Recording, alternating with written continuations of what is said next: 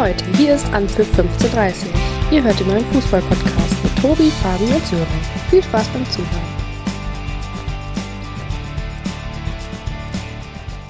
Hallo und guten Abend. Heute sind wir wieder am Montag da. Ich freue mich äh, riesig nach der Länderspielpause oder nach der spielfreien Woche.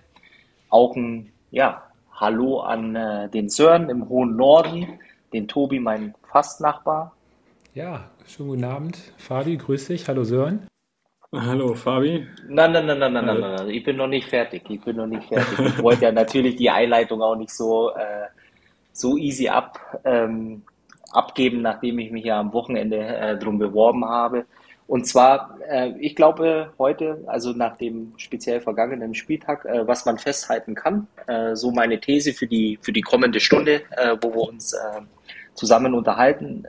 Ähm, es ist immer ein Spagat in der Bundesliga zwischen ähm, wir sehen richtig, richtig äh, tolle und unterhaltsame Spiele, äh, so wie im Topspiel am Samstagabend zwischen Bayern und Leipzig. Und auf der anderen Seite macht mir dann äh, die Konferenz, äh, wenn man am Samstagnachmittag guckt, ein bisschen Sorgen, wenn es um die Mannschaften geht, äh, die uns nächstes Jahr international vertreten. Und gleichzeitig natürlich muss heute ein Schwerpunkt äh, Borussia Dortmund sein. Du sprichst gerade an, Borussia Dortmund wird auf jeden Fall ein Hauptaugenmerk heute von uns erhalten. Und ähm, ja, also wir müssen Fabi ja eigentlich noch ähm, beglückwünschen zu seinem erfolgreichen Wochenende, oder? Ach so, ich wollte gerade äh, sagen, jetzt habe ich dir aber ganz schön den Wind aus den Segeln genommen, oder? ja, nee, nein, nein, alles gut, alles gut. Nein, so, ähm, wir wissen es ja beide. Ich denke, bei neun Punkten ähm, kann man Fabi ja schon mal zumindest ähm, ja, zur Meisterschaft schon so gut wie äh, gratulieren. Ähm, ich weiß nicht, ob es in der Presse in Oldenburg oder ein bisschen durchgesickert ist. Man munkelt, dass in Meerbusch am Wochenende zweimal einmal ein Autokorso gestartet worden ist. Einmal war es so gegen nach dem Spiel von äh, Borussia Dortmund, was Fabi zum Anlass genommen hat. Und dann war es abends nochmal so gegen 23 Uhr, glaube ich, müsste es gewesen sein, nachdem der letzte Elfmeter von äh, Sergio Manet verwandelt wurde. Und der Senegal dann doch tatsächlich Afrikameister geworden ist. Und ich meine sogar auf dem Foto gesehen, zu, gesehen zu haben, dass es äh, ein Trikot von Bunasava, das derjenige anhatte. Auch auf jeden Fall, äh, zumal Bunasar, ähm, möchte ich hier noch erwähnen, am gleichen Tag äh, wie ich auch Geburtstag äh, hat.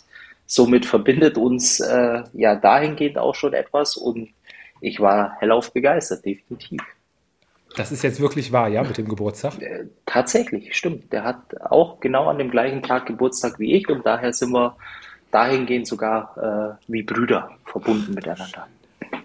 Krass, krass. Nicht schlecht, nicht schlecht.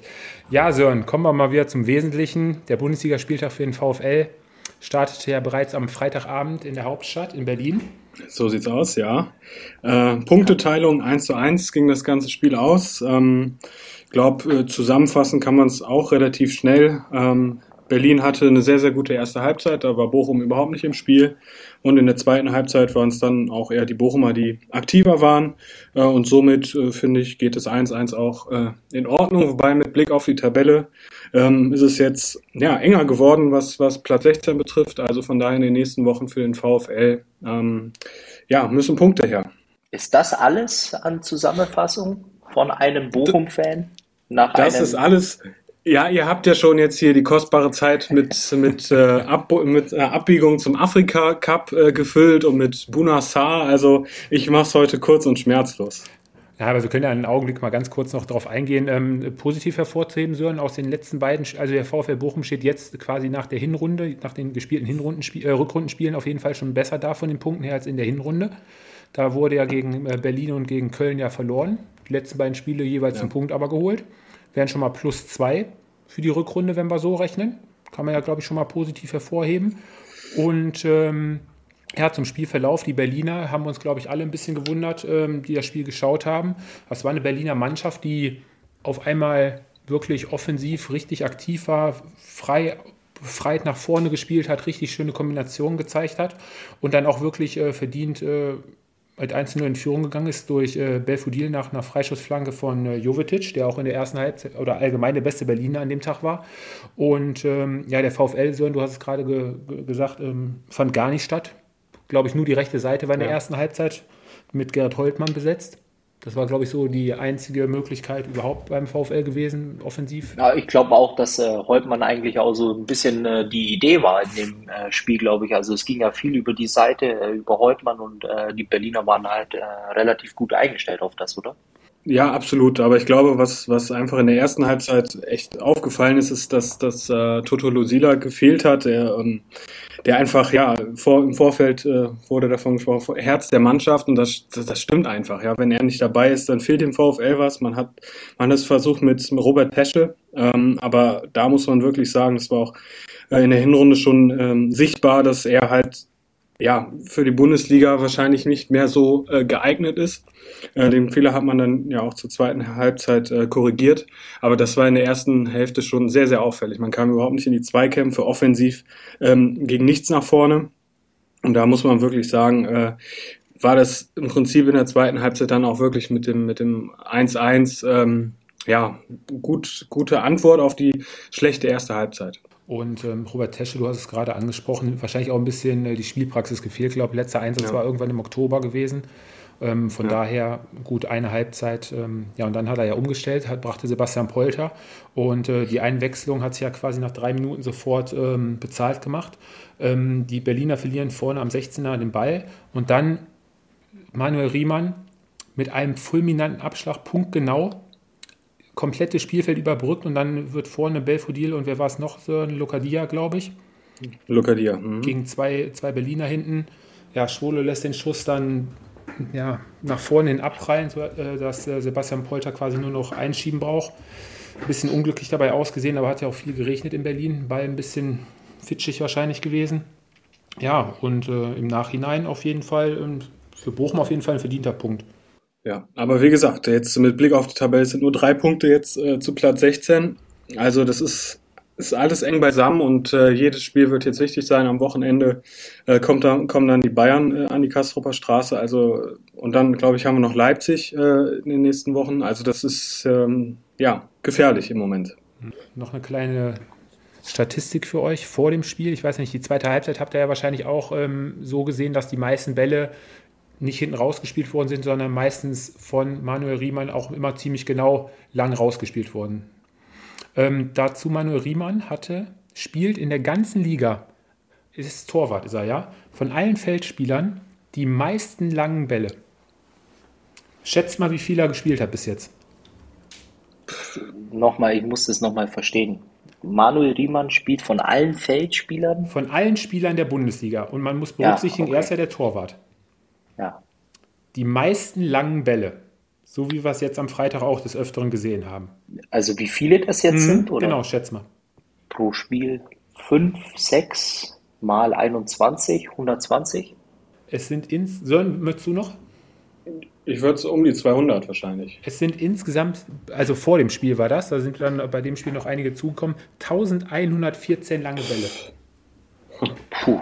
Dann würde ich es aber auch äh, ein Stück weit auf die spielerische Qualität äh, schieben, dass äh, die Bochumer macht für mich dann eher den Eindruck, dass es da mangelt an Qualität, dass du dich spielerisch hinten lösen kannst.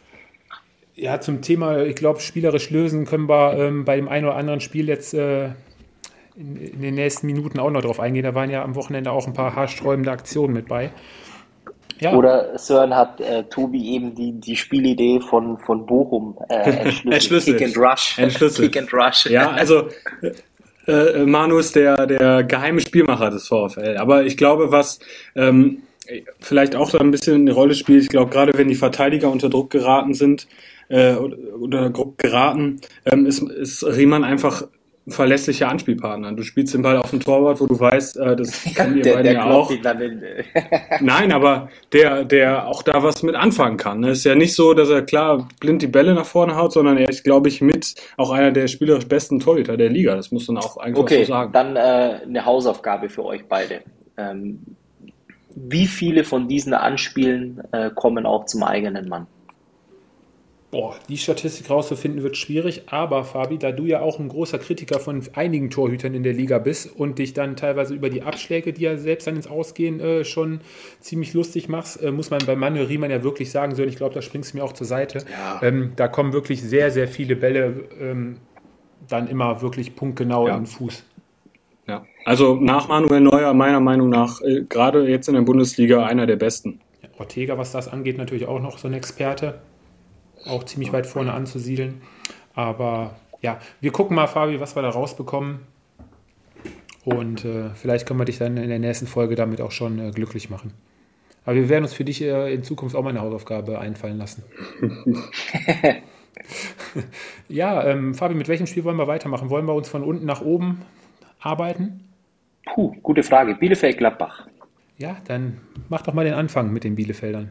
Boah, ähm, ja, was war das für ein Spiel? Was hatte ich für eine Erwartung im Vorfeld? Ähm, ehrlicherweise ein Stück weit ähm, aus, aus Gladbacher Sicht äh, die Hoffnung, äh, dass wirklich eine starke Reaktion ähm, folgt von den Gladbachern, äh, woher auch immer sie, sie, kommen mag. Aber ich war eigentlich davon ausgegangen, dass es wirklich ein Spiel ist, ein Stück weit unter dem Motto äh, jetzt oder nie. Und äh, letztendlich wurde, glaube ich, auch vieles über den Haufen geworfen äh, durch die frühe Führung äh, der Bielefelder. Und am Ende des Tages war es dann eigentlich auch äh, ein Stück weit ähm, so, dass die Gladbacher, glaube ich, im, im Rahmen ihrer Möglichkeiten oder in der aktuellen Form versucht haben, äh, was möglich war, aber es ist dann halt einfach in, in dem Moment nicht, nicht gut genug, um dann eben in so einem Spiel auch mal drei Punkte mitzunehmen gegen einen Gegner, der sich vehement äh, dagegen stemmt und wehrt. Äh, vor allem äh, im, äh, im Bereich Einsatzkörpersprache äh, waren die Bielefelder, würde ich jetzt behaupten, zumindest so von meinem Eindruck her, ebenbürtig und ja, und dann ist es letztendlich einfach zu wenig und ein Punkt, ja, können beide Mannschaften mit dem leben. Boah, tendenziell war es, glaube ich, ein Spiel, in dem beide Mannschaften gern die drei Punkte mitgenommen hätten. Ja. Ähm, Sören, ähm, die Bielefelder jetzt seit sechs Spielen äh, die Mannschaft quasi der Stunde, drei Spiele gewonnen, drei Unentschieden. Ähm, ja, ein Punkt. Seitdem Fabi, glaube ich, vor drei oder vier Wochen, seitdem ich die, glaube ich, als Abstiegskandidat äh, runtergeredet habe, schon äh, sind sie nur am Punkten.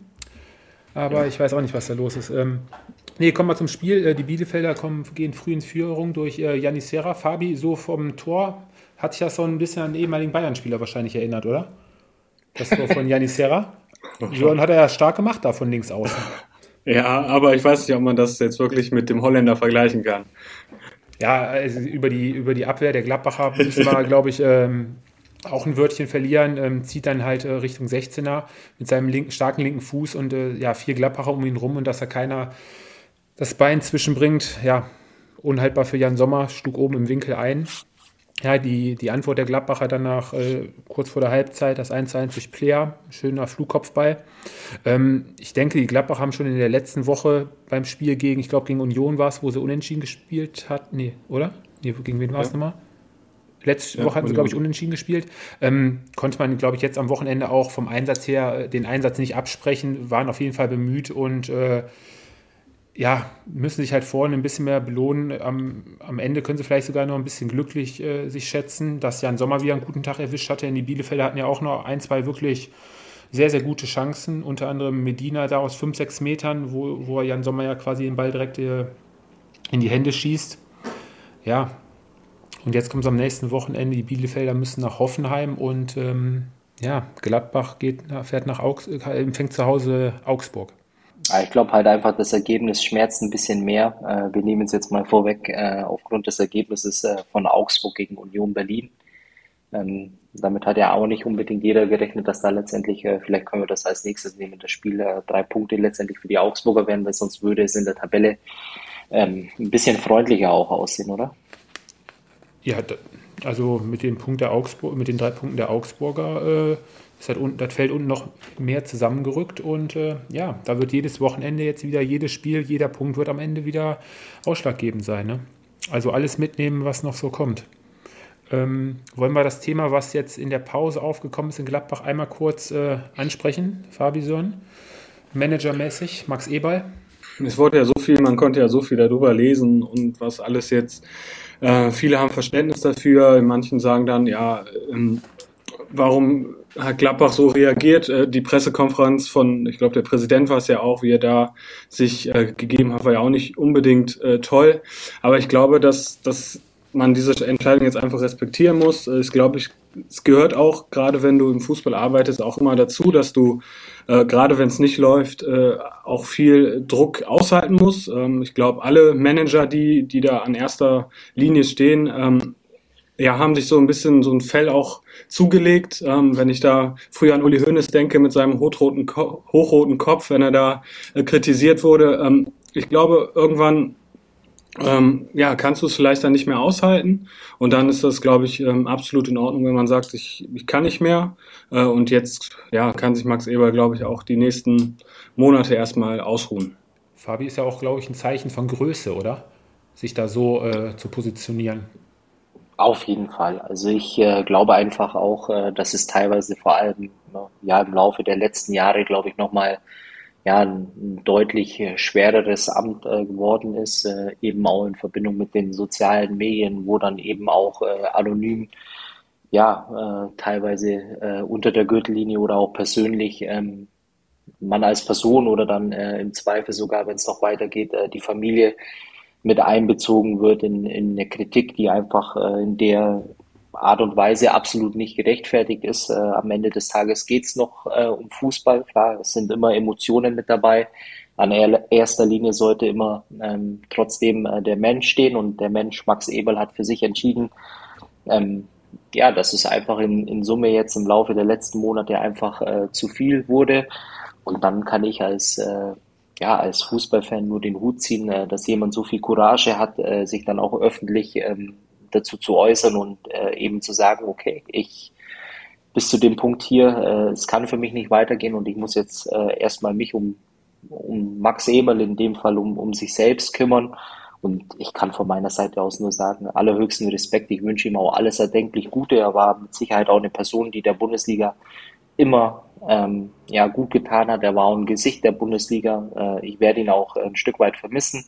Ähm, und wie gesagt, ich wünsche ihm von, von Herzen alles Gute und hoffe, dass wir ihn irgendwann mal in egal welcher Funktion im Fußball wiedersehen. Das sind doch schöne Worte gewesen, Fabi. Das können wir, glaube ich, so dabei belassen und dann schließen wir das Thema auch direkt. Und ähm, ja, du hast es angesprochen, Fabi, lass direkt doch mit dem FCRA weitermachen, der uns ja die letzten Wochen auch das ein oder andere graue Haar gekostet hat.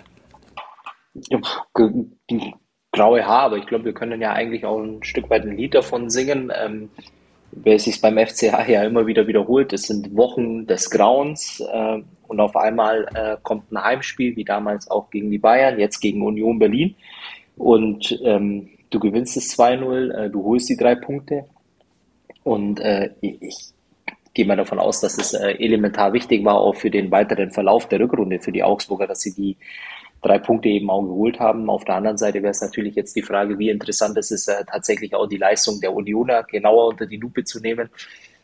Oder ist es dann unfair gegenüber den Augsburgern, die sich einfach auch mal verdient haben, ähm, dass wir über die Leistung sprechen? Also, so nicht, ich weiß ja nicht, wie du das siehst, ähm, aber die erste Halbzeit war ja ein FCA zu sehen, der von der ersten Minute an Vollgas gegeben hat, ähm, die Augsburg, äh, die, die Unioner Abwehr und allgemein früh angelaufen hat. Ähm, jeden Ball immer schnell nach vorne gespielt, haben auch wirklich gute, gute Abschlüsse sofort am Anfang des Spiels hatte und gut in die Zweikämpfe gekommen sind. Union ist ja teilweise gar nicht hinten rausgekommen. Und ähm, die frühe Führung durch äh, Gregoritsch Störn ist ein ehemaliger Bochumer Torwart, der sich da ein bisschen, ja, sah ein bisschen schlecht dabei aus. Ja, ja, Bochumer Tor, äh, Torhüter und äh, gebürtiger Felberter, also ein bisschen Heimat. Ähm, äh, ja, also Lute, Lute ähm, mit dem Abspielfehler. Ähm, ja, ich weiß gar nicht, wer der Mittelfeldspieler war. Ich war Rani Kedira, glaube ich, der da und ähm, dann halt das Problem hatte, dass hinter ihm direkt ähm, ja ein Augsburger Gegenspieler äh, angelaufen kam und äh, dadurch entstand dann halt äh, das, das 1-0 für den FCA. Ja, und das ist, Fabi, so eine Sache, ähm, mit dem Rausspielen hat sich ja jetzt in den letzten zwei Jahren ja wirklich äh, mehr oder weniger etabliert hinten. Aber ich habe das Gefühl, dass bei manchen Verteidigern oder auch jetzt beim Torwart, dass das teilweise ein bisschen unterschätzen. Wenn da der Mittelfeldspieler nicht wirklich mit Tempo und mit ein, zwei schnellen Schritten entgegenkommt, und der Ab und der, der Stürmer quasi sofort hinten dran ist, da, da kannst du nur schlecht bei aussehen. Und dass so ein Tor jetzt endlich mal gefallen ist, äh, zeigt, glaube glaub ich, auch, wie riskant das alles ist, diese Spielweise. Ne? Anstatt dann einfach mal den langen, kompromisslosen Ball nach vorne zu suchen. Ja, also wie gesagt, ist für mich sowieso ein Phänomen. Also das sieht man ja in, in vielen Spielen. Und ich meine, wir kommen ja später gleich äh, zu dem Spiel ähm, oder zu zwei Spielen, äh, wo es ja elementar letztendlich äh, ja der Grund war, äh, wie letztendlich das Ergebnis äh, letztendlich des Spiels auch war. Ähm, ich kann es manchmal eben einfach nicht nachvollziehen, aber vielleicht bin ich da auch einfach alte Schule und äh, denke mir dann einfach, ist es dann äh, manchmal so, dass sich ein Spieler zu schade ist, dass den, den Ball dann im Zweifel einfach auf die Tribüne zu kloppen. Mhm. Ich verstehe es manchmal wirklich nicht. Okay, dann sind wir ja alle einer Meinung. Ja, der FCA hatte danach auch noch äh, kurz vor der, nee, nach einer halben Stunde auch noch mal die Chance, sogar auf 2 zu 0 zu stellen. Äh, Gregoritsch mit einem schönen Distanzschuss, der dann ans Lattenkreuz ging. Ja, ähm, erste Halbzeit, der FCA komplett feldüberlegen, bessere Mannschaft und äh, in der zweiten Halbzeit setzen sie dann ähm, kurz danach auch nochmal das 2 zu 0 nach durch einen richtig schönen sehenswerten Treffer von André Hahn, auch aus der Distanz, den Andi Lute auch nicht halten konnte, aus knapp 20, 25 Metern waren es. Ja, und dann hat der FCA sich mehr oder weniger aufs Kontern verlegt. Äh, Union ist eigentlich nach vorn hin fast nichts eingefallen, offensiv gar nicht wirklich stattgefunden. Und ähm, Sören Fabi, da können wir ja auch noch jetzt einen Transfer direkt noch mit vorwegnehmen, der auch jetzt in der Pause passiert ist, der uns, glaube ich, alle ein bisschen überrascht hat. Äh, Max Kruse spielt nicht mehr für Union. Ja, einer der sympathischsten äh, Fußballspieler, glaube ich, die wir hier in Deutschland so haben. Ähm, nach Wolfsburg gewechselt, hat sich äh, ja für den wunderschönen Standort Wolfsburg entschieden, ähm, hat die äh, ja, hat das Geld so ein bisschen in den Hintergrund äh, gerückt, sondern hat sich einfach für diese schöne Stadt entschieden und für Florian Kohfeldt. Ähm, ja, aber ich glaube, für, für Berlin ähm, ist das natürlich schon ein Verlust. Klar, man kann sagen, er wäre im Sommer ablösefrei gewesen, aber man hat schon gegen Augsburg gesehen, die Mannschaft muss sich jetzt erstmal neu finden, äh, ohne Kruse. Und äh, für Wolfsburg war es ähm, ein sehr, sehr guter Transfer. Äh, das hat man ja am Sonntag äh, schon gesehen. Fabi, deine Einschätzung zu, zu dem Wechsel? Ja, ich habe es ja in unserer Gruppe auch schon mal gesagt. Ich glaube, ähm, äh, es war im Grunde genommen eigentlich für alle Seiten so ein Stück weit äh, ja, ähm, eine Win-Win-Win-Situation. Die, die Berliner haben äh, wirklich eine schöne Ablöse, äh, wenn die kolportierten fünf bis sechs Millionen äh, stimmen ähm, bekommen. Äh, auf der anderen Seite Max Kruse als, äh, ja, als Bundesligaspieler gesehen, hat nochmal einen Vertrag bekommen, der sicherlich höher dotiert ist als den, den er jetzt in Berlin hatte. Ähm, und die Wolfsburger bekommen äh, jemanden, also zum einen Florian Kofeld natürlich jemanden, äh, der der verlängerte Arm auf dem Spielfeld ist. Und eben äh, die Wolfsburger an sich jemanden, äh, ja, der weiß, wie die Bundesliga funktioniert, der weiß, wo die Kiste steht. Und letztendlich scheint es so, als ähm, hätte es zumindest äh, für dieses Wochenende schon mal die ersten zwei Gewinner des Transfers gegeben und die Unioner werden mit Sicherheit auch wieder in Spur kommen und dann sieht die Welt auch wieder anders aus. Kommen wir zu der Mannschaft, die seit Wochen einfach nicht mehr gewinnen kann, die sich jetzt mittlerweile auch äh, auf Platz 17 befindet. Der Abstand sind jetzt schon vier Punkte auf den Relegationsplatz. Ähm, ja, die zwei Wochen haben leider jetzt in der Vorbereitung nicht geholfen, um am Wochenende zumindest einen Punkt zu holen. Der VfB Stuttgart verliert. Ähm, ja, etwas unglücklich dann, meiner Meinung nach, 3-2 gegen die Frankfurter Eintracht. War ein ziemlich äh, abwechslungsreiches Spiel, ging hin und her. Wobei in der ersten Halbzeit äh, die Frankfurter gerade in der Anfangsphase mit der frühen Führung durch Ndika nach einer Ecke ähm, ein richtiges Feuerwerk abgebrannt haben, offensiv äh, richtig stark gespielt haben, obwohl Kostic und Kamada gar nicht äh, spielen konnten. Die Stuttgarter nicht wirklich in der Offensive stattgefunden, kam dann kurz vor der Halbzeit ähm, nach einer Ecke, nee, nach einem Freischuss von Förster durch Anton zum etwas glücklichen Ausgleich. Das äh, neunte Verteidigertor mittlerweile schon für die Stuttgarter und auch das erste Tor nach fast 520 Minuten.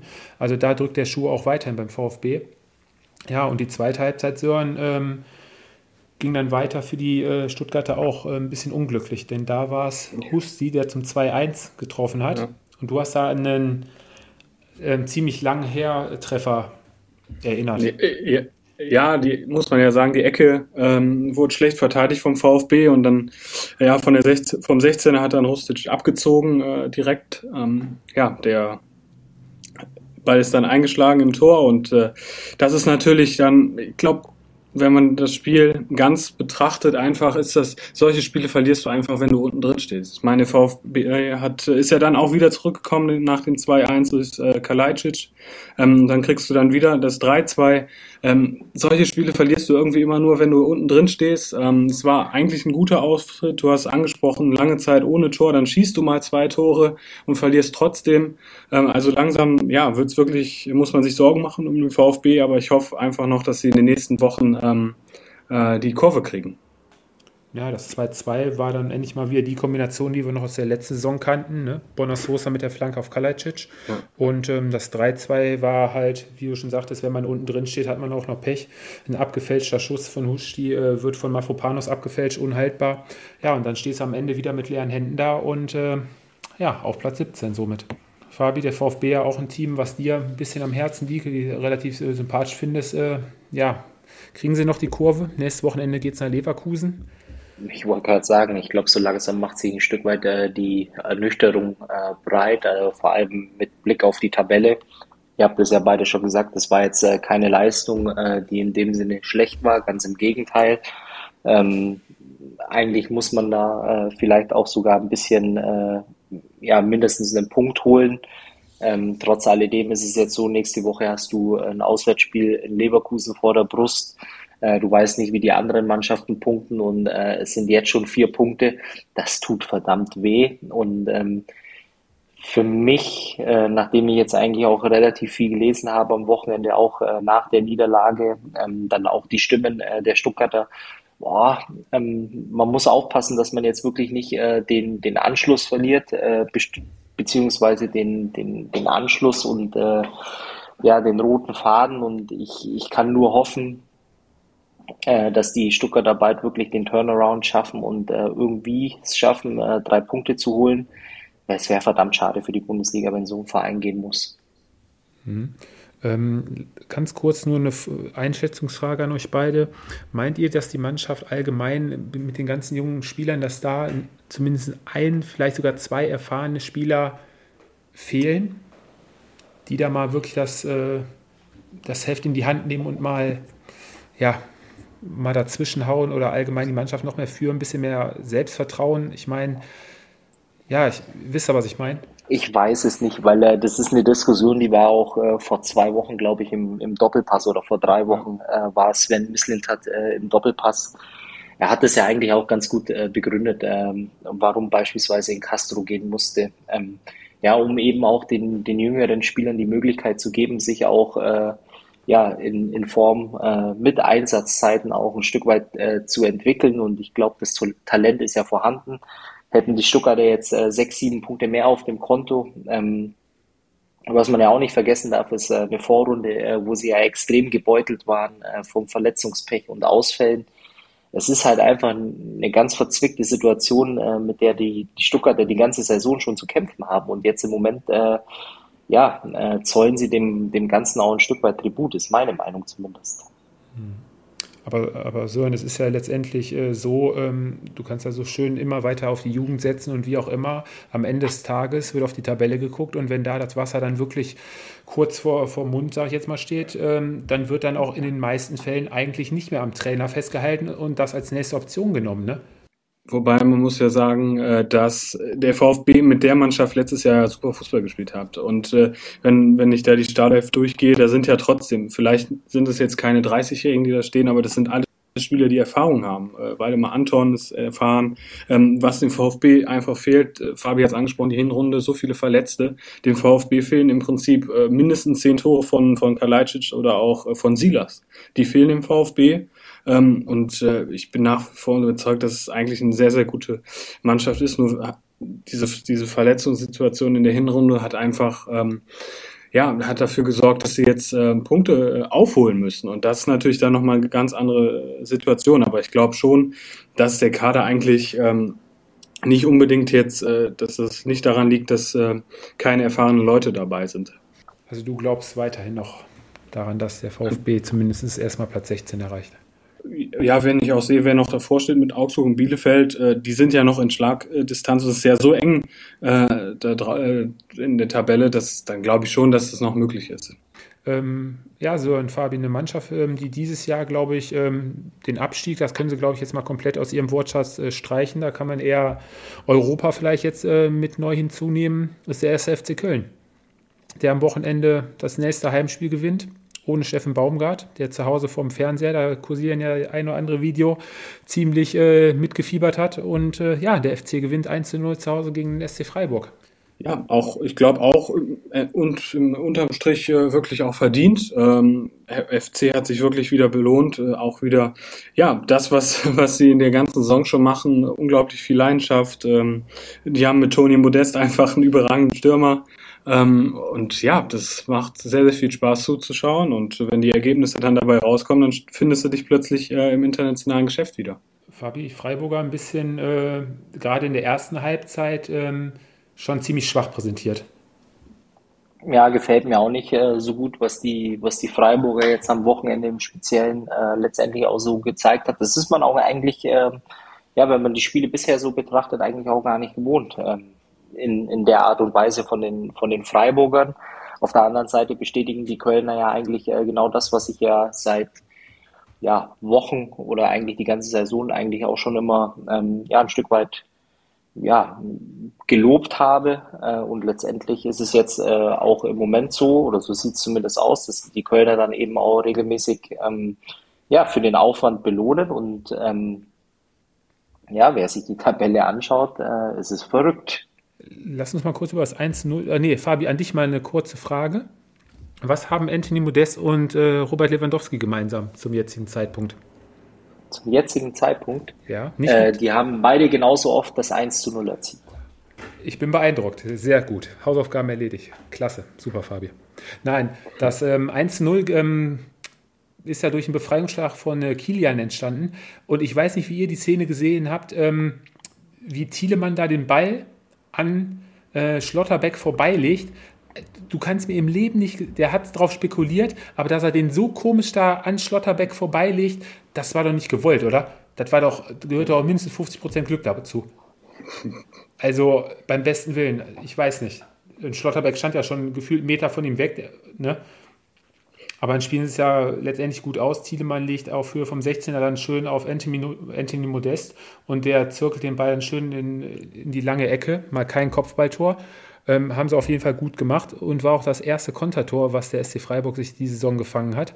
Ähm, ja, aber diese Szene, äh, ja, ziemlich glücklich, meiner Meinung nach.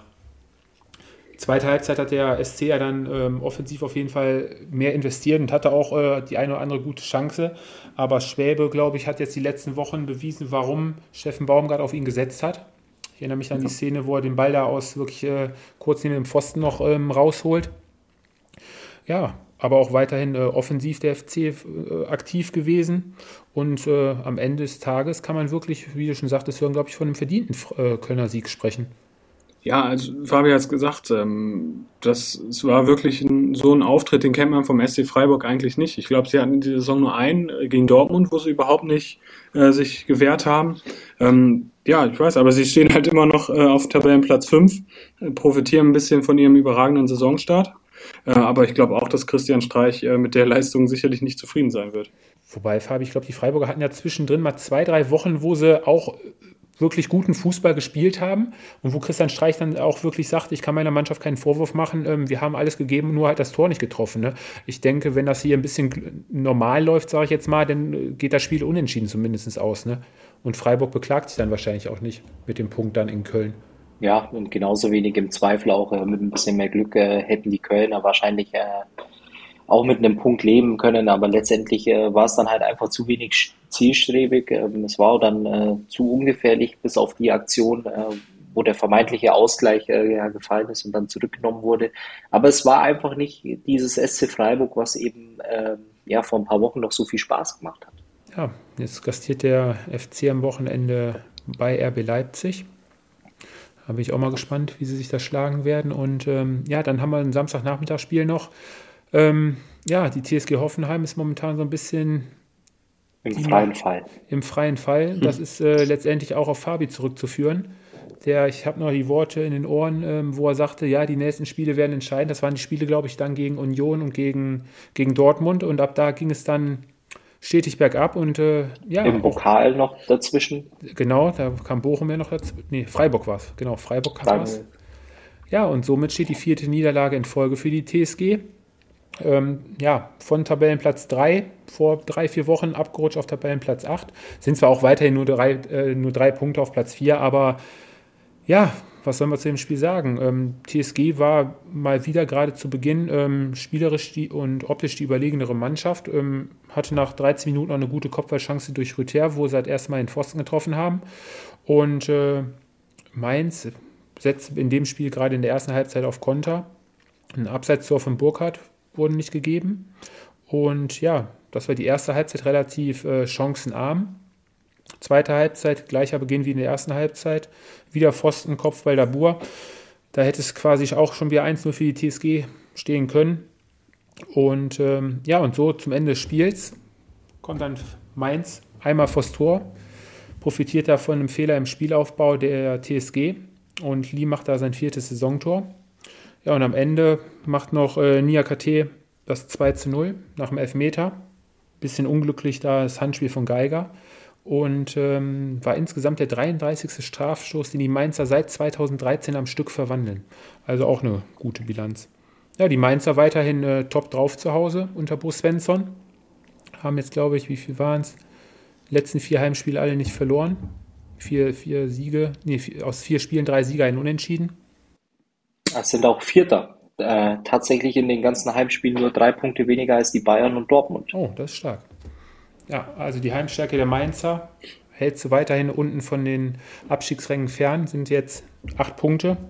Ich denke, das ist ein gutes Polster für die Mainzer. Ja, das ist schon beeindruckend. Unterstrichen äh, vielleicht auch noch äh, nicht nur, äh, dass es nach elf Heimspielen drei Punkte weniger als ähm, die Dortmunder und die Bayern, äh, sondern auch mit Abstand die wenigsten Gegentore äh, zu Hause kassiert haben. Mhm. Nämlich fünf.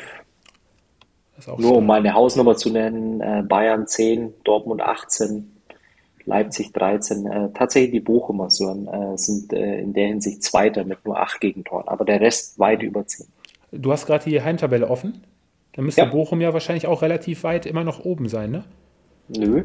Nee, nicht mehr. Äh, die spielen zu oft unentschieden zu Hause, äh, ah, sind auf Platz 9, 9 mit 18 Punkten. Okay. Okay. Ja, was haben wir noch? Ähm, Bo Svensson in acht Spielen gegen die TSG nie verloren. Sieben Spiele gewonnen, ein Unentschieden. Liegt, glaube ich, ähm, der Mannschaft. Und ähm, ja, Fabi, jetzt kommt zum Topspiel am Samstagabend, wo wir uns alle wirklich drauf gefreut haben. Wir haben Spektakel erwartet, ein Offensivfeuerwerk und das haben uns, glaube ich, beide Mannschaften auch äh, geboten. Ja, war ein äh, wirklich richtig, richtig gutes äh, Fußballspiel, fand ich, äh, zum Anschauen. Äh, muss aber auch äh, ehrlicherweise sagen, dass ich immer den Eindruck hatte, ähm, oder zu keinem Zeitpunkt ähm, auch als äh, Bayern-Fan die Sorge hatte, dass es im Zweifel ein Spiel wird, in dem wir Punkte abgeben oder in dem die, die Bayern Punkte abgeben, weil ich glaube, ich hatte immer so ein, ein Stück weit das Gefühl, wann immer es notwendig äh, gewesen wäre, hätten die Bayern nochmal einen Gang nach oben geschalten. Und äh, ich habe es ja in unserer WhatsApp-Gruppe auch schon gesagt, äh, das Wunderbare an dem Spiel war ja wirklich auch ähm, zu sehen, was da vor allem in der Offensive bei den Bayern für eine Qualität auf dem Platz stand. Ähm, vielleicht jetzt auch mal hervorheben.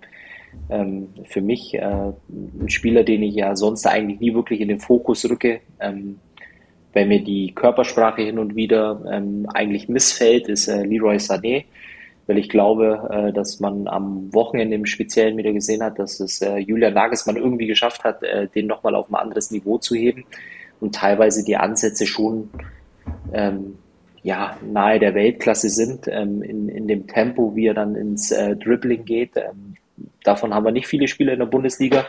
Und äh, an sich auf der anderen Seite äh, ja auch dankbar äh, den Leipzigern, äh, dass sie da alles reingeschmissen haben und äh, letztendlich beide ja ein Stück weit vom System her ähnlich gespielt haben, äh, mit dem hohen frühen Pressing. Nur die Bayern äh, dann tatsächlich, glaube ich, in der Spitze einfach qualitativ äh, so gut besetzt sind, äh, dass es letztendlich der ausschlaggebende Grund war auch, äh, dass sie 3-2 gewonnen haben. Okay. Ähm, Sören, kannst du da Fabi beipflichten oder bist du da ein bisschen, also ich tue mich da ein bisschen, also zumindest in der ersten halben Stunde und gerade zu Beginn äh, habe ich wirklich schon für mich gedacht, wenn da, die, wenn da kein Manuel Neuer im Tor steht, äh, liegt ja. Bayern nach einer halben Stunde, also mindestens, nehmen wir das Müller-Tor, was, äh, was er fällt, bestimmt mit 3 ins hinten. Ja, also ich glaube auch, das Spiel da, dann, dann, lässt er aber schon auch ein paar Chancen von den, äh, von den Bayern aus, oder? Also wir können ja mal ganz kurz, wir können ja mal starten. Ähm, erste Chance, ähm, neunte Minute der Schlenzer von äh, Olmo. Mhm. Dann fällt das ähm, 1-0 durch Müller nach zwölf Minuten. Das war ja der Fehler von äh, Orban. Das war ja wieder dieses Rückspiel, den, den, den mhm. Fehler, den du, glaube ich, angesprochen hattest, Fabi, vorhin, ne? Da spielt Orban ja Aber Leiner den Ball, glaube ich. Genau, Leiner kommt entgegen und äh, auf jeden Fall war es ein Fehler von äh, Willi Orban hinten raus. So, und kurz danach, in der 15. war es ja wieder Olmo, der, äh, der Manuel Neuer da auf den Knien erwischt, wo er den quasi genau mittig platziert, den Ball. Ja, genau. Ne? Die Szene habe ich auch im Kopf, da mit diesem Weltklasse-Reflex, äh, da wo er mit der Hand äh, sozusagen. Ja, ja, genau, ist. richtig. Und dann ja? nochmal drei Minuten später ähm, ähm, wird er von äh, Nkuku wieder, ähm, wieder frei, äh, wird der Pass durchgespielt und äh, da steht er wieder frei von Neuer. Und das waren schon die ersten drei Chancen, also. Ja, und dann kam aber noch Lewandowski, ähm, würde ich jetzt behaupten, oder? Hm, dann kommt erstmal das 1-1, kommt erstmal noch durch Silva. Das war, war ja der Ballverlust von Tolisso. Und dann macht RB natürlich mit seiner Schnelligkeit und nach Kontern, machen sie das natürlich auch überragend. Ne? Ja, aber ich meine, man hat es ja dann äh, auch nach dem 1-1 äh, gesehen. Also ich glaube, bis zur Halbzeit, was waren es dann, 9 zu 0 Torschüsse der Bayern. Ähm, bis zur Halbzeit allein. Ähm, das zeigt schon auch von der Überlegenheit, die letztendlich auf dem Platz dann auch geherrscht hat. Ja, das, das Gegentor Sören ähm, sah ein bisschen unglücklich aus. Es sah so zumindest aus, als ob man den auch irgendwie noch hätte äh, klären können, oder? Von ähm, Pavard, ne? Ja, auf jeden Fall. Ich glaube, Pavard äh, hat das, glaube ich, auch ein bisschen falsch eingeschätzt, dass, als wenn der Ball äh, am Tor vorbeigehen würde. Aber das sah schon ein bisschen äh, ungelenk aus, ja.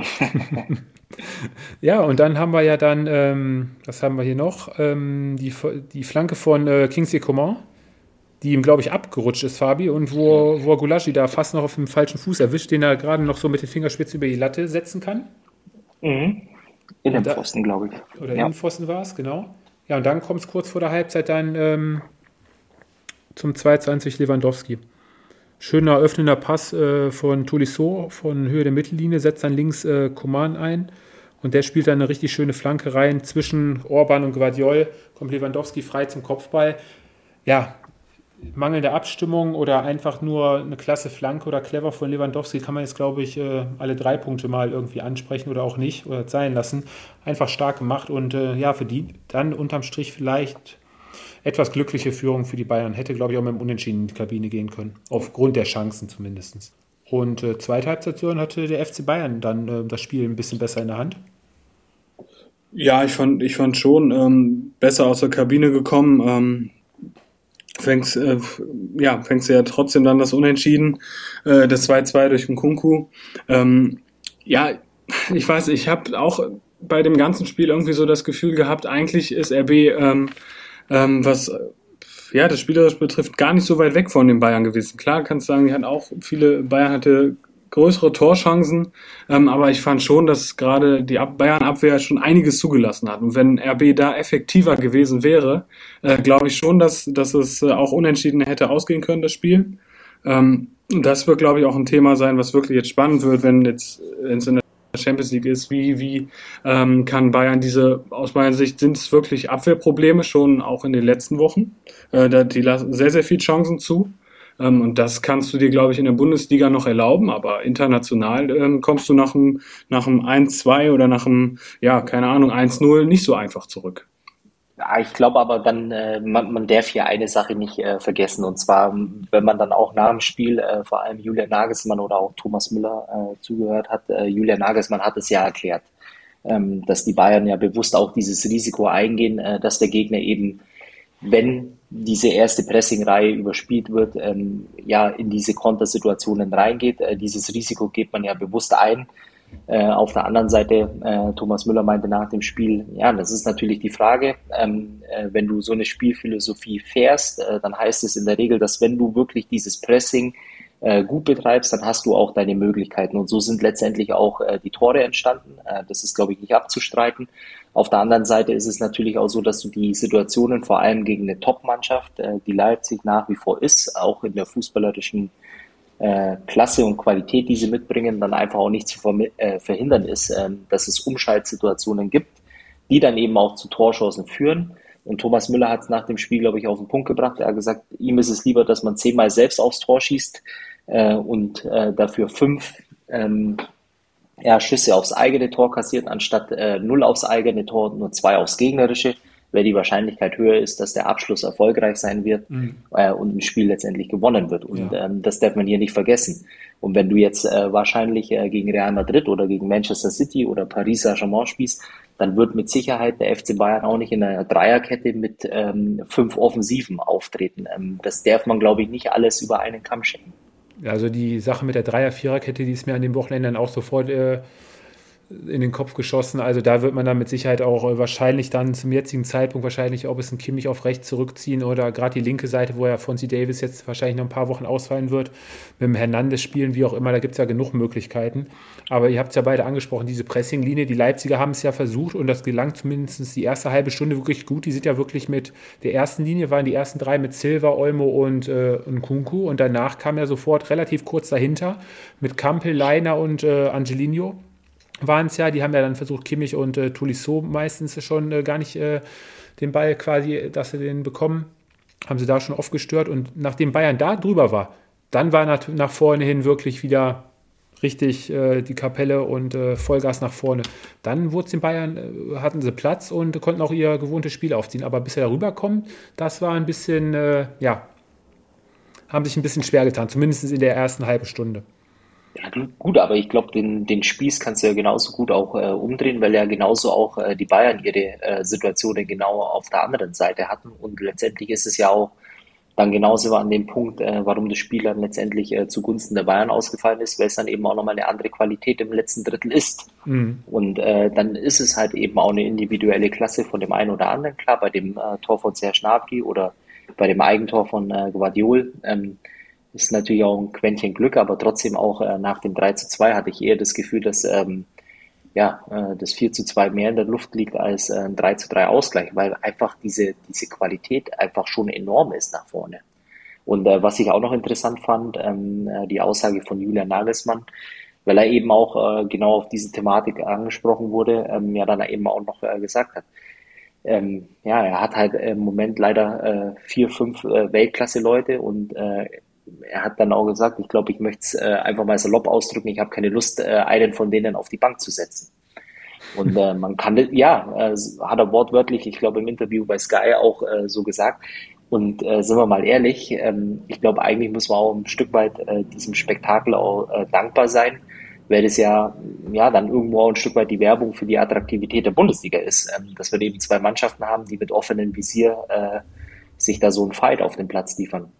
Auf jeden Fall ein ganz starker Auftritt von beiden Mannschaften. Unterm Strich fährt der FC Bayern drei Punkte ein, hat jetzt, wir können es ja schon vorwegnehmen, neun Punkte Vorsprung und äh, zieht an der Tabellenspitze weiter seine Kreise.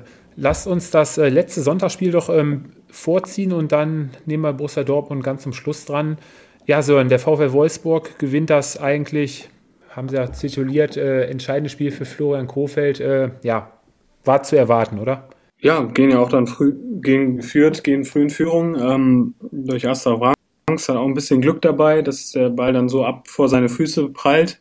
Ähm, dann kriegst du das 1-1 kurz vor der Halbzeit. Ich glaube schon, dass da äh, der VfL ein bisschen gewackelt hätte, wenn es noch um zehn Minuten länger gegangen wäre, die erste Halbzeit. Und dann startest du wieder äh, perfekt mit äh, in die zweite Halbzeit. Ich glaube, vier Minuten waren es nach Wiederanpfiff, machst das 2-1, ja, und dann konnte führt. Ähm, Klar, alles versucht wie in den letzten Spielen, aber ich glaube, dann konnte Fürth nicht mehr wirklich gegenhalten, weil der Wolfsburg dann auch mit, dem, mit der Führung äh, wesentlich sicherer aufgetreten ist. Ja, und die anderen beiden Tore war ja dann, war es noch äh, Maxi Arnold mit dem Freischuss, der ja. abgefälscht wird. Und äh, das 4-1 setzt dann noch äh, Philipp äh, obendrauf. Ja, unterm Strich ähm, vermeintlicher erster leichter Befreiungsschlag für die Wolfsburger drei Punkte, die ganz wichtig waren. Ähm, ja, 200. Bundesliga-Heimsieg für den VfL, passend zur äh, Premiere von Max Kruse. ja, noch eine interessante Statistik. Der VfL Wolfsburg hat die letzten fünf Spiele gegen ein Tabellenschlusslicht immer gewonnen. Also äh, scheint ihnen zu liegen, solche Mannschaften. Nee, aber ähm, alles in allem war das aber trotzdem, ich meine, es war Gräuter Fürth und wir wollen jetzt mal das 4 zu 1 um Gottes Willen nicht zu hoch hängen, Fabi, glaube ich. Ähm, beim VfL Wolfsburg, da muss äh, auch spielerisch immer noch sehr, sehr viel passieren, weil man immer noch mal so, er hat es gerade ja angesprochen, äh, wenn die erste Halbzeit ein bisschen länger geht, äh, ja, da kannst dann auch, äh, kannst du auch mal das 2 zu 1 dann bekommen, ne? Ja, wobei man jetzt äh, schon dann auch sagen muss, also über die gesamten 90 Minuten waren äh, die Wolfsburger dann, äh, würde ich schon sagen, dann äh, spätestens nach dem 2-1 äh, relativ souverän. Und dass da die gewisse Qualität in der Mannschaft steckt, das hat man dann schon auch in der einen oder anderen Aktion gesehen. Ähm, klar, man, man spielt es jetzt so runter, weil es ein 4-1 äh, gegen die Vierter war. Trotzdem äh, muss man da auch äh, definitiv mal ähm, ja, ein Stück weit äh, die, äh, die Art und Weise auch äh, loben, wie die Wolfsburger so ein Ding dann mumpen, wuppen. Ähm, frag mal in den, bei den letzten drei, vier Gegnern der Fürther nach, wie schwer es war, gegen die Mannschaft ähm, ja, drei Punkte zu holen. Ähm, ich glaube, in der Situation, in der die Wolfsburger ähm, ja, standen vor dem Spieltag, ähm, ist es auch so, dass man wirklich mal den Daumen nach oben geben kann äh, für ein 4-1. Ähm, und ich gehe davon aus, äh, dass das wegweisende Spiel ähm, für den restlichen Verlauf der Saison wird jetzt am nächsten Wochenende sein, äh, wenn äh, man in Frankfurt spielt. Ich glaube, das wird ein ja, richtig heißer Fight werden. Und ich bin echt gespannt, wie sich die Wolfsburger auswärts äh, präsentieren werden nächste Woche oder diese Woche. Wir haben es schon angekündigt am Anfang der Folge. Jetzt kommen wir zum Spiel Borussia Dortmund gegen Bayern 0 für Leverkusen. Tore waren garantiert, das hatte, haben die letzten Jahre bewiesen und gezeigt. Und am Ende stand, waren es sieben Tore, nicht wirklich gleich verteilt. Ein ziemlich, am Ende steht ein ziemlich deutlicher 5 zu 2 Auswärtserfolg der Leverkusener, die Werkself. Eigentlich über 90 Minuten das bessere Team, oder? Fabi, äh, Sören, habt ihr da ein anderes Spiel gesehen? Ja, ich lasse Fabi gerne den Vortritt. Er hat sich ja schon sehr, sehr gut zu Dortmund geäußert. Ich möchte kurz vorher noch dazwischen, Sören, der Fabi hat übrigens gesagt, die Dortmunder schießen Leverkusen aus dem Stadion. ja, ist, Fabi ist ja bekannt dafür, dass seine äh, ja, Tipps und Thesen äh, nicht wirklich aufgehen. Ja, kann ich nur äh, so unterstreichen. Also im, im, Endeffekt bin ich eigentlich davon ausgegangen, dass eigentlich auch äh, ich hatte einfach auch so ein bisschen äh, das Heimspiel gegen äh, Freiburg im, im Kopf der Dortmunder. Ähm, ich wusste zwar, dass es äh, mit Haaland äh, ja tendenziell wohl nicht klappen würde, aber ich bin eigentlich davon ausgegangen, äh, dass in der aktuellen Situation ähm, man hatte zwei Wochen lang äh, letztendlich Zeit, sich auch auf äh, dieses Spiel vorzubereiten, äh, dass wir eine wirklich äh, richtig gute Leistung von den Dortmundern äh, sehen werden.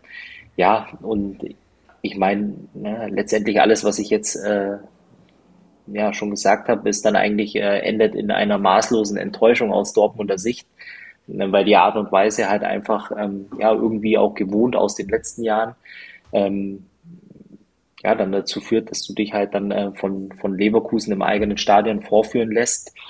Ich finde es einfach nur schade aus äh, Sicht der Bundesliga, dass es letztendlich ähm, ja am 21. Spieltag neun Punkte Rückstand auf dem FC Bayern sind. Ähm, trotz alledem, ohne die Leistung der Leverkusener zu schmälern. Also ähm, Chapeau. Äh, eigentlich liefert Leverkusen im Moment äh, genau das, was wir oder was ich mir vor der Saison gewünscht habe, nämlich eine Top-Mannschaft zu sein und das auch mal in einem Topspiel zu zeigen.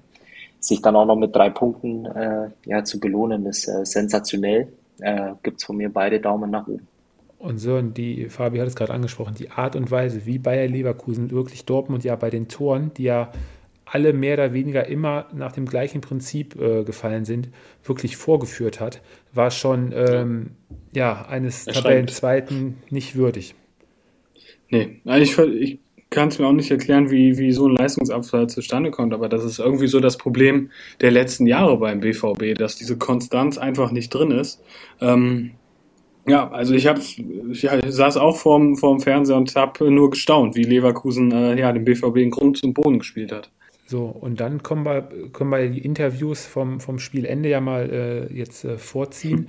Sei es Marco Reus, äh, ein Rose, ein, ein Kobel, die sagen alle, Wir haben zwei Wochen Zeit gehabt. Wir konnten uns aufs Spiel einstellen. Wir haben die Dinge angesprochen, worauf wir achten müssen, sei es Konterabsicherung, sei es zig Sachen. So. Und es wird angesprochen und es wird wieder nicht umgesetzt. Diese Sätze habe ich vor ein paar Wochen schon mal gehört und nochmal davor nach den Spielen auch. Muss ich mir nicht irgendwann mal, Fabi Sören, die Frage stellen, viel reden ist die eine Sache, aber vielleicht bin ich ja an dem Punkt angelangt, dass ich gar nicht diese Dinge umsetzen kann. Es geht einfach gar nicht, weil ich nicht dazu in der Lage bin. Vielleicht will ich es, aber ich kann es gar nicht. Wisst ihr, worauf ich hinaus will? Also ich will jetzt um Gottes Willen keinen dieser Spieler die Qualität absprechen. Aber wenn ich mir die, die Außenpositionen der Dortmunder angucke jetzt am Wochenende, denen hättest du fünf Meter Vorsprung geben können, die hätten die Laufduelle trotzdem verloren. Da, da sind, die, sind die ersten Baustellen zum Beispiel. Dann ja, die Baustelle vorne im Sturm. Sören, da haben wir auch seit Wochen geredet. Wenn da ja. ein Haaland nicht da ist, da ist gar nichts mehr. Ja, also ich, also ich glaube, dass der BVB wirklich, du hast gesagt, Einzelspieler sind top beim BVB. Aber was äh, halt unter Hose, unter Favre ähm, sichtbar ist äh, im Vergleich zu der Klopp-Zeit, zu der Tuche-Zeit, diese Mannschaft tritt eben nicht, wenn es äh, wenn's drauf ankommt, als Mannschaft auf. Da sind viele Einzelspieler, sehr, sehr gute Einzelspieler, aber ich glaube, das Kollektiv ähm, passt in der Form nicht zusammen. Und äh, ja, dann, dann kann man das natürlich so runterbrechen, wenn Haaland weg ist, ist dahinter nichts, aber du hast dann trotzdem noch die Dreierreihe, was war es, Reus, Malen und Hazard. So, das ist normalerweise für Bundesliga-Verhältnis gegen Leverkusen eigentlich sollte eigentlich noch gut genug sein. Aber wenn du das als Kollektiv, ähm, wenn du nicht als Kollektiv auftrittst, ja, dann, dann fällst du halt so auseinander. Ich meine, ihr habt jetzt äh, dazu eigentlich auch schon alles gesagt. Ähm, ich kann das ja alles nur unterstreichen. Aber, aber bestätigst du denn auch, dass, dass einfach manche Spieler, es muss doch auf gewissen Positionen beim BVB muss mittlerweile, muss doch jetzt zur nächsten Saison auf jeden Fall mal ein klarer Umbruch kommen, oder? Ich meine, vielleicht war es für Matsumel sogar auch nichts gegen seine Qualitäten, um Gottes Willen, aber dass er bei dem Spiel vielleicht nicht gespielt hat, war vielleicht auch gar nicht mal so, so äh, schlecht, weil er ist ja auch, weiß Gott, nicht der Schnellste. Ne? Ob er jetzt hinten der Abwehr mehr Sicherheit gegeben hätte, sei jetzt mal dahingestellt. Aber was ein Akanji oder gerade ein Zagadou da hinten abgeliefert haben, das war ja, war ja Vogelwild. Die wussten ja teilweise gar nicht, ja wo sie hinlaufen sollen. Es ist ja halt einfach auch so, dass ich äh, ein Stück weit ja auch wie gesagt, ein bisschen das Ganze auch ab oder angedeutet hat, äh, glaube ich auch, äh, bis äh, oder im November, Dezember war es ja auch noch so, dass die engen Spiele dann äh, letztendlich zugunsten äh, ja, äh, von Dortmund letztendlich ausgegangen sind in Form von, von knappen Siegen. dann hat man ja auch schon gemerkt, dass es wohl ja nicht so hundertprozentig stimmt, bringt die Mannschaft das auf den Platz, was der Trainer ihr vorgibt. Ähm, es ist ja alles nichts Neues äh, und letztendlich äh, endet das halt leider Gottes aus Dortmunder Sicht im Moment immer mit einem Paukenschlag, also sei es im Pokal oder jetzt eben auch am Wochenende wieder. Und es tut halt dann doppelt und dreifach weh, weil du jedes Mal, wenn du das Gefühl hast, du bist jetzt wieder nah dran, äh, du bist in Schlagdistanz, äh, ja, dann kommt der nächste. Ähm, äh, Fels, der auf dich zurollt und dich dann im Zweifel auch überrollt das ist halt äh, das Bittere an der ganzen Sache. Und für mich halt eben auch äh, wieder ja, äh, ein Stück weit in, in Frage zu stellen sind halt eben auch die Führungsspieler beim BVB, ähm, die halt für mich jetzt am Wochenende eben auch wieder ähm, ja, eben nicht die Rolle übernommen haben, die sie eigentlich übernehmen sollten, in Form von Marco Reus beispielsweise. Ja, jetzt haben wir uns schon so äh, hochgepusht. Ähm, lass uns mal ins Spiel gehen. Ähm, nach elf Minuten, da geht es dann schon los, das Debakel für den BVB. Ähm, Zagadou bekommt den Ball ähm, zurückgespielt, steht im 16er und versucht dann aus unerklärlichen Gründen. Was versucht er da? was, was, was versucht er da? Richtig, genau. Versucht gegen vier, äh, es standen, glaube ich, vier Leverkusener vor ihm und versucht da ins 1 gegen 1 Duell zu gehen. Und, ja, und äh, der wollte ja, glaube ich, sogar noch einen halbhohen Ball irgendwo hinspielen, oder? Ja, hätte er das mal lieber gemacht, ne? Da wär, hätte er wahrscheinlich äh, nicht so viel mit angerichtet wie äh, mit der Aktion, die er dann macht und dann äh, verliert er den Ball, spielt und, und ja, es war ein komplettes Geschenk von Zagadou. Leverkusen dachte sich wahrscheinlich jetzt immer noch kaputt.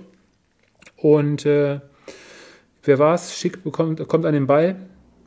Schuss äh, und dann ganz kurios auch ähm, Akanji bekommt den Ball dann plötzlich wieder irgendwie gegen das Bein, gegen die Brust, wie auch immer, und äh, ein Eigentor. Ja, und das 1 zu 1 ähm, kommt Dortmund dann zurück nach einem Brandfreistoß keine Mauer von Leverkusen gestellt, kommt ähm, aus dem Halbfeld von, von der rechten Seite reingeschlagen. Ja, wer war es da, der da hochgeht bei den Dortmundern? Ich weiß gar nicht, wer es war. Mounier war es, glaube ich, der zwischen Schick und noch einem Leverkusener Spieler irgendwie so halb hochspringt und Leverkusen haut sich das Ding dann auch irgendwie selber rein, abgefälscht. Ja, und das 2 zu 1 durch Florian Würzsörn ähm, war ein astreiner Konter, den sich der BVB dann eingehandelt hat. Da war dieses schnelle Umschaltspiel der Leverkusener. War ja dann ein Ballverlust der Dortmunder. Und dann ging es über vier Stationen, über Bakker, Diabil, der den Ball auf Höhe der Mittellinie rechts rauslegt, äh, zu Bellarabi. Und der nimmt, glaube ich, ich weiß gar nicht, wer rechts, äh, links außen bei Dortmund war, einige Meter ab und ähm, schiebt den Ball dann in die Mitte zu Flo Würz und ähm, das war eiskalt gemacht, Fabi, oder? So. Also ich war ehrlicherweise auch ein bisschen erstaunt, wie eiskalt äh, Wirtz tatsächlich vor der Kiste war. Also den dann, äh, also ich glaube, es war bei Weib nicht so einfach, wie es im Zweifel ausgesehen hat, aber die, die Art und Weise, wie man, wie er den dann versenkt links unten ins Eck, boah, Respekt, Hut ab. Ja, ja. Und äh, kurz Zeit später, in der 26. Minute, fängt Leverkusen, äh, fängt Dortmund sich den nächsten Konter auch wieder über die linke Seite, Diaby auf und davon. Ist nur ähm, von der Hut noch zu bremsen mit einem Foulspiel kurz vom 16er. Ja, und dann hat Leverkusen anscheinend einen neuen Freistoßschützen für sich gefunden. Robert Andrich haut da den Ball zum 3 zu 1 unhaltbar für Kobel ins Netz. Ähm, bei der Mauersören ähm, gab es einen Spieler, der, glaube ich, nicht äh, mit hochgesprungen ist mit äh, Torgen Hazard. Sah zumindest so aus, ob er da vielleicht mal seine Rübe hätte reinhalten können, oder? Wäre auch, wäre auch eine gut. Nein, ich bin noch hier. Ich bin okay, hier. Ist eingeschlafen. Ich, ich habe euch, nein, ich habe euch so gern zugehört. Äh, äh, ich war sprachlos, muss ich sagen. Nein, aber äh, wer, ich glaube, wäre Herr Sa äh, Hazard hochgesprungen, dann ähm, hätte, wäre der Freistoß vielleicht nicht reingegangen, man weiß es nicht, aber ich glaube, Robert Andrich, äh, unterschätzter Transfer, glaube ich, im Sommer von, von Leverkusen, der ist äh, ein sehr, sehr wichtiger Spieler. Ja, spielt fast jedes Spiel, ne? In der Zentralen, jetzt mit ja. äh, Demi auf dem Platz gewesen. Die beiden haben das wirklich äh, stark gemacht an dem Spieltag. Ich glaube, äh, Andrich auch äh, mit äh, Diaby einer der besten Spieler bei Leverkusen, was die Kickernote angeht. Ja. Ähm, ja, zweite Halbzeit eigentlich fast das gleiche Bild. Ähm, die Dortmunder waren, glaube ich, wurden einmal gefährlich durch einen Distanzschuss von Julian Brandt, der aber ja, gefährlich aussah, aber nicht jetzt wirklich äh, äh, Grill so gefordert hat. Ja, und wenn Jonathan Tah dann sogar noch äh, trifft, ich war, glaube ich, sein siebtes Bundesligator, alle sieben nach dem Standard. Ja, aber auch da die Ecke ziemlich komisch ver äh, verteidigt. Äh, Kobe verschätzt sich da bei der Ecke von dem hier bei. Ähm, ja, wer war es dann? Schick bringt den Ball wieder Richtung, Richtung 5-Meter-Raum, wo dann Zagadou den Ball auch wieder nicht richtig geklärt bekommt. Und äh, Jonathan Tada so Richtung mit, mit Pfeilen und Halb Seitfallzieher haut er den Ball dann auch unhaltbar in die Maschen. Auch ein richtig klasse Tor zur 3 zu 1, äh, nee, zum 4 zu 1 der Leverkusener. Und ja, dann ging es einfach weiter. Ne? Nächster Ballgewinn wieder durch Andrich, äh, Ballverlust war durch Bellingham.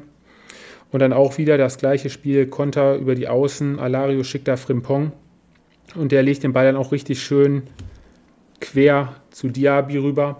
Und da, Fabi, muss ich äh, dich mal fragen als Verteidiger. Ich glaube, Marius Wolf war es, der in der Mitte mitläuft bei Diaby.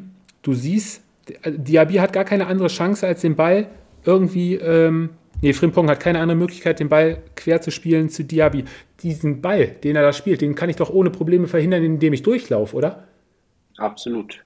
Marius Wolf bleibt da stehen, lässt den Ball quasi an sich vorbei rollen und Diaby braucht nur den Fuß hinhalten. Also äh, beim besten Willen, selbst mit einer Grätsche hätte er den Ball da ja locker noch äh, unterbinden können, den Pass. Also die. Ja. Oder, oder sehe ich das falsch? Also, das war, mein erster Gedanke, wo ich den Ball, wo er den gespielt hat, äh, Frimpong, wo ich gesagt habe, da ist ohne Probleme zu verteidigen. Also, und das ist das die Sache mit dieser Einstellungssache, ne? ob ich es dann nicht will oder einfach nicht kann, diesen einen Meter mehr zu laufen, selbst wenn ich, nee, also habe ich kein Verständnis für. Ob jetzt 4-1 oder 5-1, das ist ja auch eine Einstellungssache, ne? Das war ja schon eine Demütigung und das äh, 5-2 hinterher durch Tigges war ja dann nur noch ein bisschen, äh, ja, Schadensbegrenzung. Unterm Strich steht eine desolate Dortmunder Niederlage und äh, Leverkusen hat sich das wahrscheinlich auch deutlich schwerer vorgestellt. Aber unterm Strich, Leverkusen bestätigt die wirklich starke Form, treffen vorne, wie sie wollen. Ich, Fabi, du hast wahrscheinlich deine Hausaufgaben gemacht. Leverkusen letztes Jahr am Ende nach 34 Spieltagen hatten sie 53 geschossene Tore auf dem Konto und jetzt nach 21 Spieltagen schon 54. Da scheint es auch zu laufen in der Offensive. Was soll ich jetzt da drauf sagen? Äh, ja. Ja, äh, läuft. Dem, scheint zu. Ja, ja. also ich glaube, die Leverkusener Mannschaft, ähm, vielleicht bleiben sie jetzt mal dran, aber das Traurige ist einfach, ähm, es sind immer noch fünf Punkte Rückstand auf dem BVB. Ne? Also trotz dieser. Ja, aber man kann auch sagen, das Gute an der Sache ist, dass es mittlerweile auch äh, fünf Punkte auf einem Nicht-Champions League-Platz sind. Also das hm. muss man ja auch mal unterstreichen und das war ja genau das, äh, was ich eigentlich auch äh, ja vor zwei Wochen eigentlich auch schon erwähnt habe. Ähm, dass ich es einfach wichtig finde, dass sie auch äh, die Form jetzt bestätigen. Dann kam der Sieg gegen Augsburg und jetzt eben das Ausrufezeichen gegen Dortmund. Ähm, war einfach aus Leverkusener Sicht einfach auch mal wichtig, so ein Spiel in der Art und Weise zu gewinnen und jetzt eben auch ähm, weiterzumachen. Und äh, wir hatten es ja gerade, ich glaube, äh, nächste Woche spielen die äh, Leverkusener gegen Stuttgart. Gegen Stuttgart zu Hause. Also ähm, je nachdem, äh, wenn man im Moment die, ja, die Ergebnisse der Verfolger äh, auf den Plätzen vier bis ja, 8, 9, äh, ja. teilweise vielleicht sogar bis Platz 10, 10 Mainz 10, ja. ähm, äh, nimmt, äh, dann ist es ein weiterer Spieltag, wo du eigentlich äh, zu Hause gegen so eine Mannschaft drei Punkte einfahren musst und im Zweifel als ja, wieder großer Gewinner äh, des Spieltags äh, äh, auch mhm. davon gehst und dann eben dir einfach auch ein Polster spielst. Und ich kann es nochmal sagen, ich habe es vor der Saison gesagt, äh, für mich ganz, ganz wichtig, dass so eine Mannschaft wie Leverkusen einfach auch mal wieder in der Champions League mit dabei ist. Das auf alle Fälle. Das würde unseren Freund Carsten mit Sicherheit äh, sehr freuen, das zu hören aus seinem Munde. Ähm, Sören, kommendes Wochenende BVB bei Union Berlin. Wird auch kein einfaches Spiel werden, gehe ich mal von aus. Ja, auch Union muss, glaube ich, langsam wieder mal ein bisschen äh, punkten. Der, der Auftritt gegen Augsburg war ja auch nicht so nicht so gut, ähm, aber ich kann mir schon äh, die Interviews nach dem Spiel vorstellen, wenn Dortmund gewinnt, dann heißt es wieder, wir haben doch Mentalität gezeigt und haben eine Reaktion gezeigt. Also da bin ich mal gespannt, äh, wie das Spiel ausgehen wird. Wahrscheinlich dann auch noch ohne Erling Haaland, der noch ja. ein paar Wochen ausfallen wird. Ja, und dann haben wir den Spieltag soweit durch. Ähm, ja, waren wir ein paar interessante Ergebnisse mit dabei. Bevor wir das komplett vergessen heute Abend, möchte Fabi uns wahrscheinlich noch irgendwas sagen oder mit auf den Weg geben? Ja, der Gewinner des Spieltags. Ja, und das ist wirklich für mich schwierig, da einen jetzt am Wochenende rauszupicken. Wirklich? Ja. Also Leverkusen wäre jetzt zu einfach. Ich würde nehmen. Nee, Wolfsburg kann ich nicht nehmen. Nee. Auch nicht. So, mach du mal den Anfang.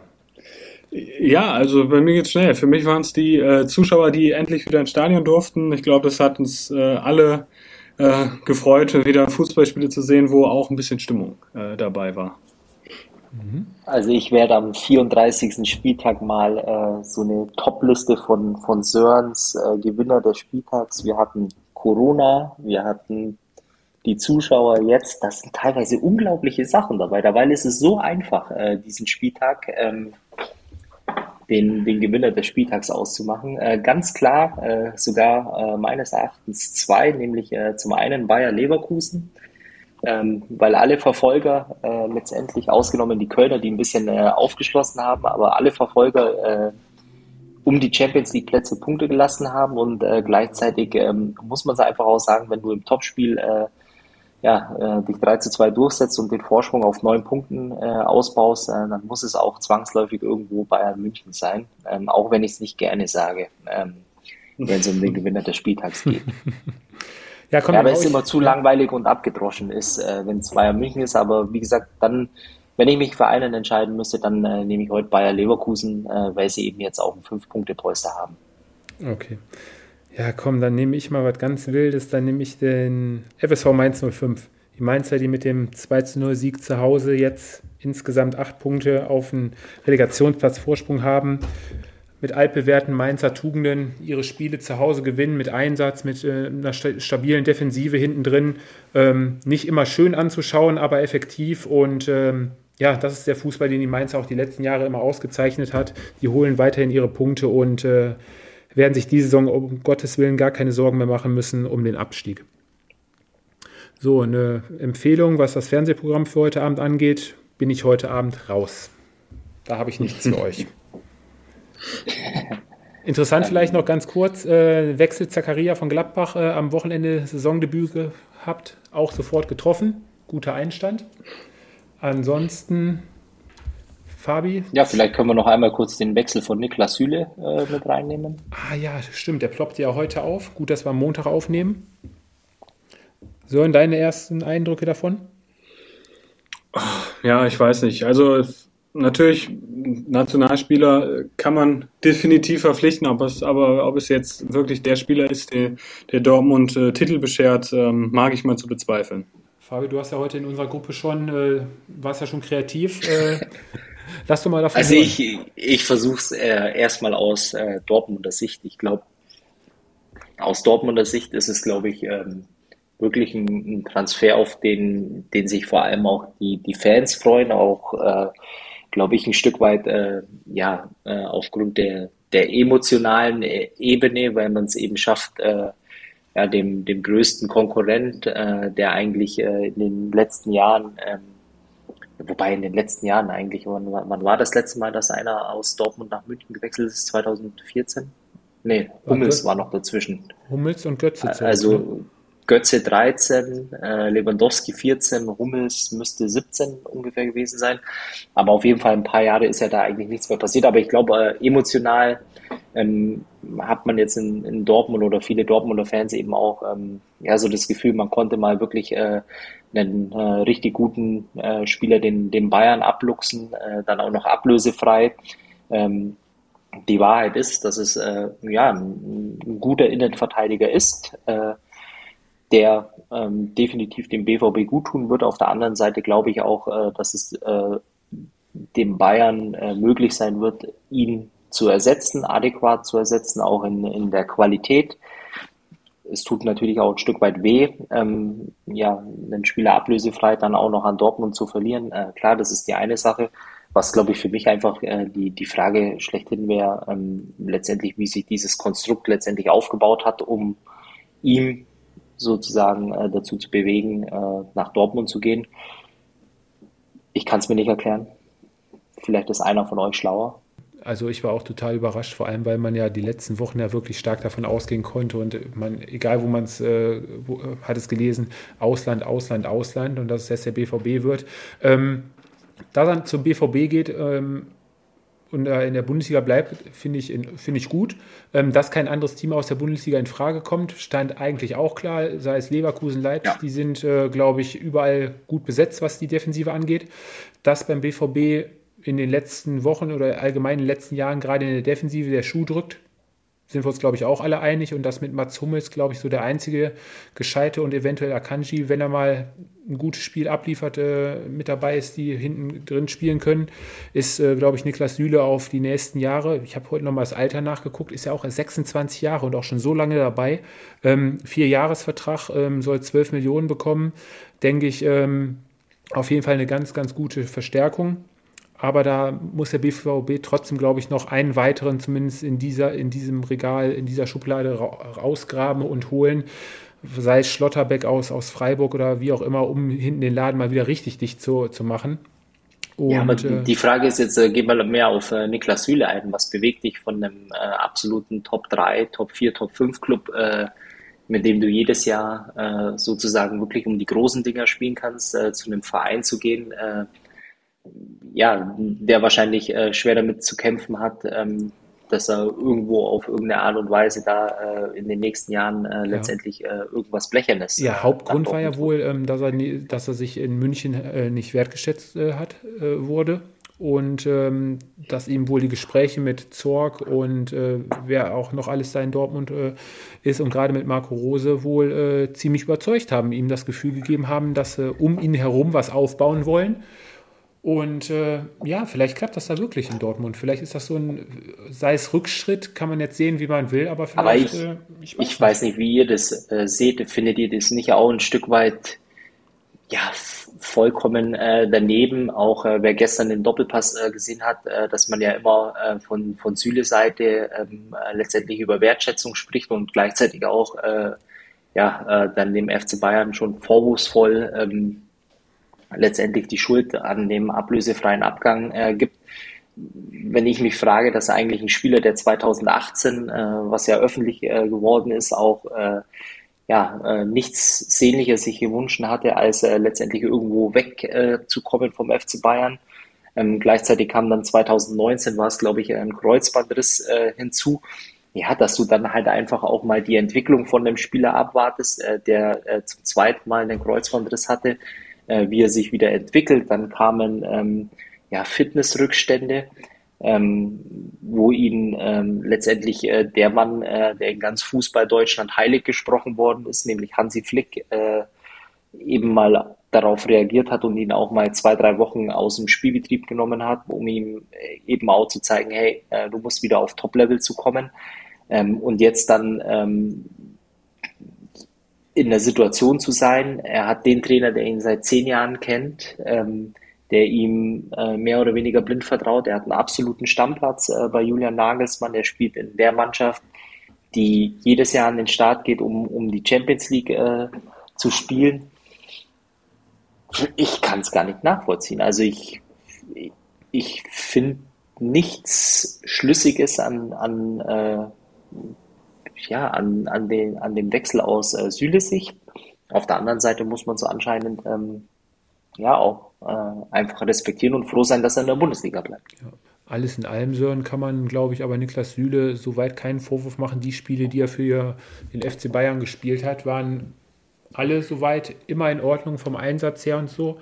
Ja, klar, aber ich glaube, was die Frage, die Bayern sich immer stellt, gibt es ein Update zu Niklas Süle? Und ich glaube, dass im Sommer sicherlich einiges möglich sein wird, was, was die Innenverteidigerposition äh, betrifft. Und wenn, deshalb glaube ich, tut es Bayern jetzt nicht unbedingt weh, wenn, wenn er jetzt äh, weg ist, äh, sondern ich glaube schon, dass im Sommer da eine deutliche Verbesserung auf jeden Fall möglich äh, ist. Und ich glaube auch, dass, dass sie kommen wird, also dass sie einen äh, sehr, sehr guten Innenverteidiger verpflichten werden.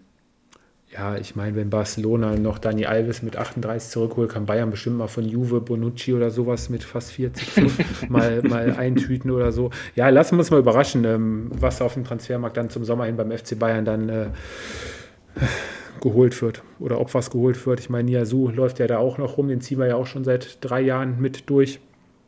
Da kam ja auch noch kein nächster Entwicklungsschritt. Ja, lassen wir uns mal überraschen.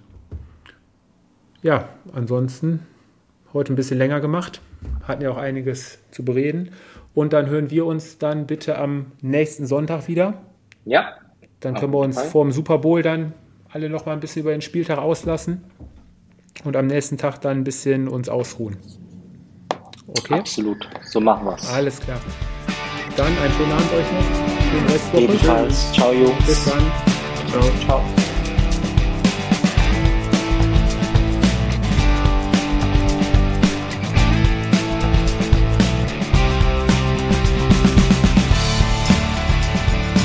Das war an 15.30 euer Fußballpodcast mit Tobi, Fabi und Sören. Bis zum nächsten Mal.